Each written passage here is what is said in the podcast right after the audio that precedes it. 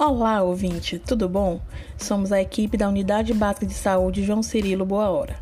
Eu sou Lívia, a enfermeira da equipe, e vamos a mais um episódio do nosso podcast Minutos de Saúde. Relaxe, escute e aprenda.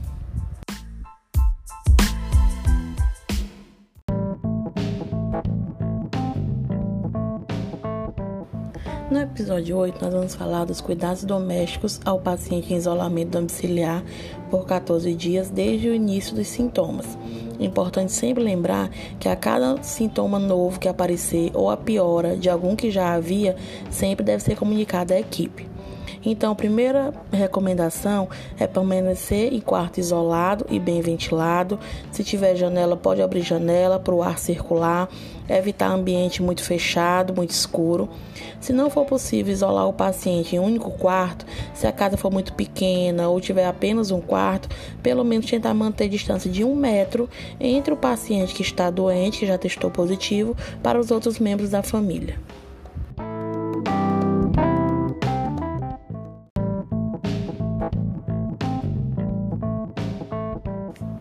Em relação ao local de dormir, o ideal é que cada pessoa durma em um local separado. Se for cama, dormir sozinho em uma cama. Se for rede, dormir sozinho em uma rede. A única exceção que a gente faz é a mães que tenham crianças pequenas que ainda estejam amamentando. Então lembrar que a amamentação ela pode ser continuada, mesmo que a mãe teste positivo e a criança negativo, ou o contrário, não tem problema. A amamentação deve continuar até seis meses da criança, só que com os, cuidados de higiene. A mãe tem que usar máscara, tem que lavar sempre as mãos, se possível higienizar a mama também, que não tem problema, pode continuar amamentando normalmente.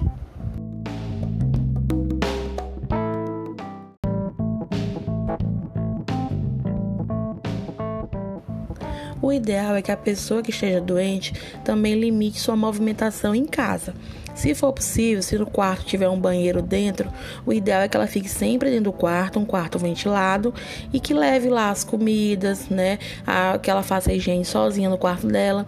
Se não puder, se tiver apenas um banheiro para a casa toda e apenas uma cozinha, apenas um local que as pessoas tenham que estar tá compartilhando, o ideal é que seja bem ventilado e que, essa, que a pessoa que esteja doente se movimente o mínimo possível perto de outras que não estão. E lembrar sempre a utilização de máscara o tempo todo, mesmo dentro de casa, se houver pacientes que ainda não testaram positivo.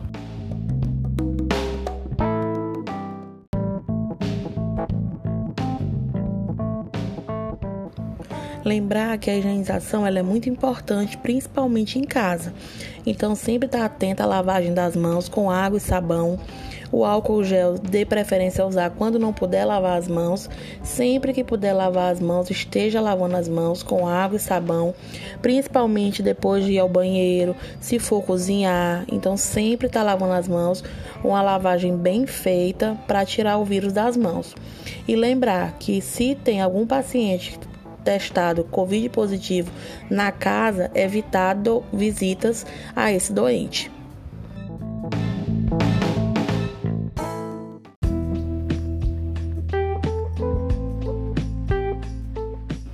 E por fim, lembrar que o paciente doente, ele só poderá sair de casa em caso de emergência ou quando for realmente necessário. E, se for preciso, sair com máscara, evitar multidões, preferir transportes individuais ou a pé sempre que possível, para evitar a transmissão do vírus a outras pessoas.